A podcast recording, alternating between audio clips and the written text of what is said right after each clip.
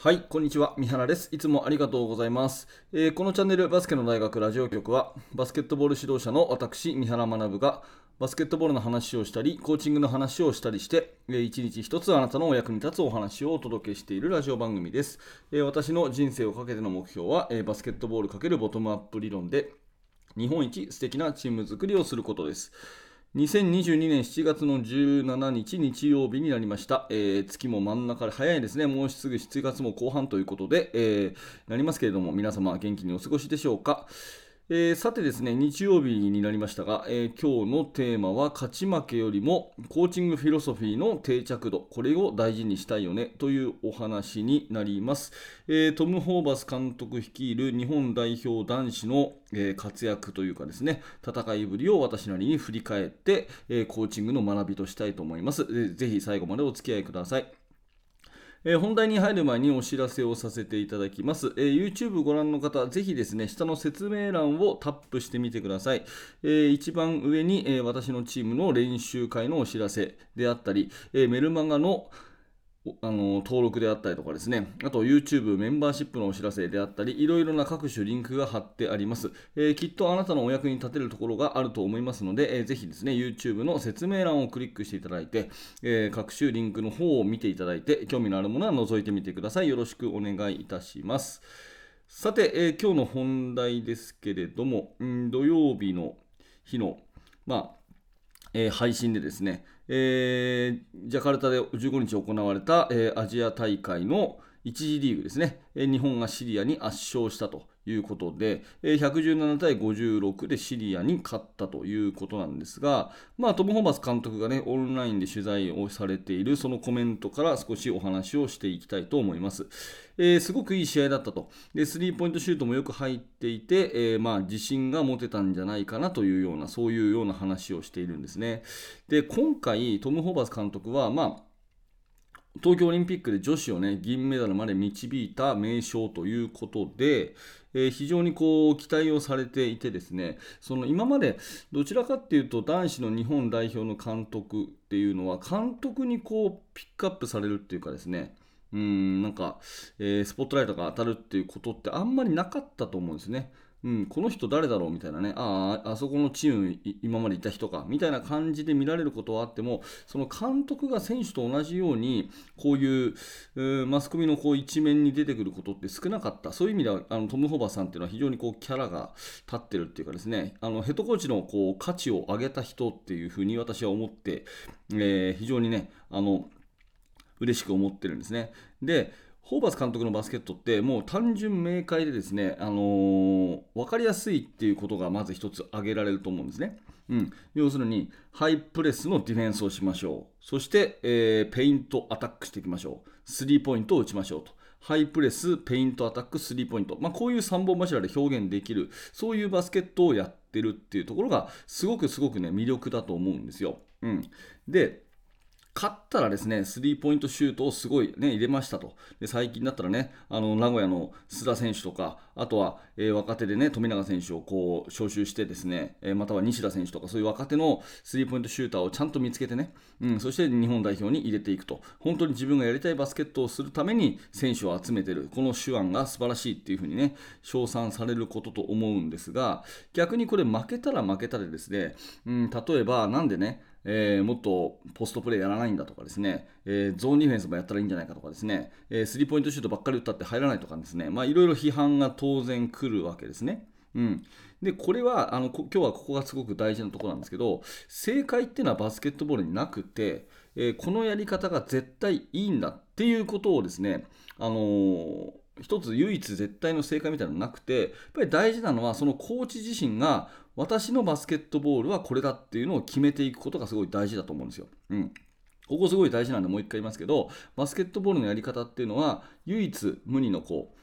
う、うん、存在正解っていうのはなくて、えー、私はこれが正解なんだというふうに自分で決めるってことはすごい大事だと思うんですね。これがいわゆるコーチングフィロソフィーっていうやつです。コーチの哲学、ね、フィロソフィーっていうのは哲学ですよね。だから自分自身のバスケットボールという競技への思い入れとしてこういうプレーが大事なんだと。こういうプレーはぜひ選手に身につけさせたいんだと。ねえー、勝ち負けを分けるところの境目があるとすればこれなんだ。みたいなものがはっきりと明確であればあるほどそのコーチは、えー、指導に優れているっていうふうに言えると思います、まあ、コーチングフィロソフィーって本来であればちょっとね幅の広いこう人生観みたいな、えー、話でいくんですけれども今回はねそのバスケットボール的な戦術っていうことだけに絞らせて話をさせていただいてます。まあただですねそのいずれにしても大事なポイントは絶対の正解とかこれだけやっときゃ間違いないっていうふうにあの思われるものっていうのは実はなくて実はなくてあなたの中にしかありませんからあなたがちゃんと決めてくださいっていうそういうところなんですねコーチングフィロソフィーっていうのは、うん、だからトム・ホーバス監督の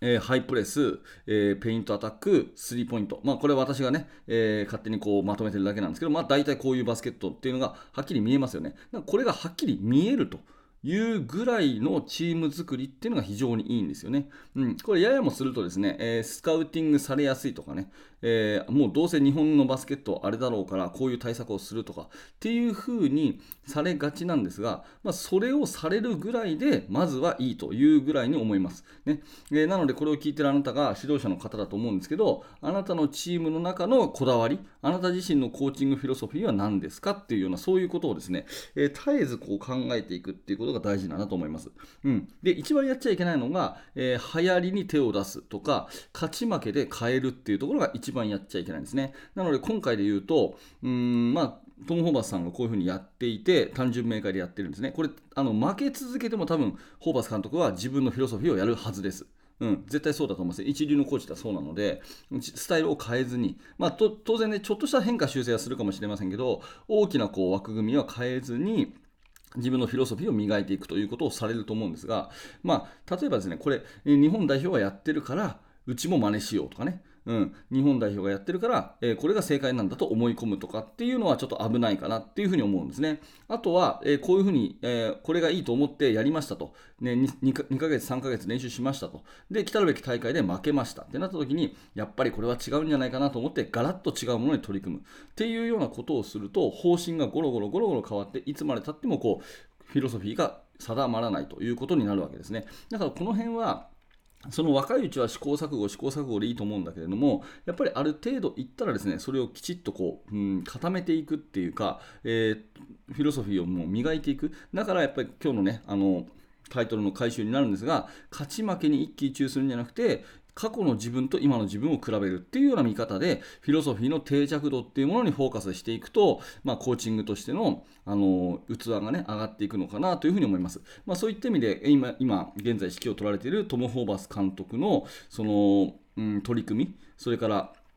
え、表現というのはもう最高のお手本というふうに思うんですよね、えー、2回連続2連勝したから、ね、100点ゲームが2回連続続いたから良かったとかじゃなくてこれ逆に負けてもですねやっぱり負けたから悔しいとかそういうことじゃなくて自分のバスケットがどれだけできたかなと。自分たちのバスケットがどれだけできたかなっていうそういうコメントが多いですよね。だからそのコーチングフィロソフィーを磨いていくっていうことをされてるっていう意味ではやっぱりホーバス監督は本当に一流の指導者じゃないかなというふうに思って私は尊敬しているという話ですね。だからこのハイプレス速攻うーんそペイントアタックハイプレス、ペイントアタック、スリーポイントっていうバスケットを私は真似しませんが、私は自分のチームで真似はしませんが、ただこういうコーチングフィロソフィーのあり方を追求しているという生き様は非常に好感が持てるなというふうに思うんですね。うんはい、ということで、あなたのチームのコーチングフィロソフィーはどんなものでしょうかということをね、えー、ぜひぜひ考えるきっかけになればと思って今日の放送を撮らせていただいております。まあ、ちなみにね、さらっとお話をして、まあ、詳しくはこれはメンバーシップの方とかでね、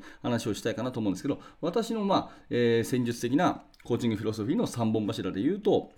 パス、スクリーン、そしてゴール下ですね。パス、スクリーン、ゴール下、まあ、これが私のバスケットかなというふうに思っています。まあ、この辺はね、えー、詳しくはあのメンバーシップ研究所の方でね、えー、お話しできればなと思うんですが、えー、今日のお話としては、その勝ち負けに一喜一憂するとか、流行りとかね、え誰かがやってるからとかっていうだけではなくて、自分の中のコーチングフィロソフィー、自分のバスケットの定着、これがやっぱりすごく大事だし、えトム・ホーバス監督の今の歩みはまさにそのお手本ということで、え注目していきたいなというお話です。はい、ありがとうございました、えー、このチャンネルはいつもこういった感じでバスケットボールの話を幅広く取り揃えております。えー、明日の放送でぜひお会いしましょう。チャンネル登録をよろしくお願いいたします。えー最後に、えーバスケの大学研究室では、え現在進行形で手掛けている最新のチーム作りについて、えほぼ毎日2000文字ぐらいの記事を投稿しております。え Facebook、それから、え YouTube メンバーシップ、どちらでも参加することができますので、え興味のある方は下の説明欄からご覧になってください。はい、最後までありがとうございました。三原学でした。それではまた。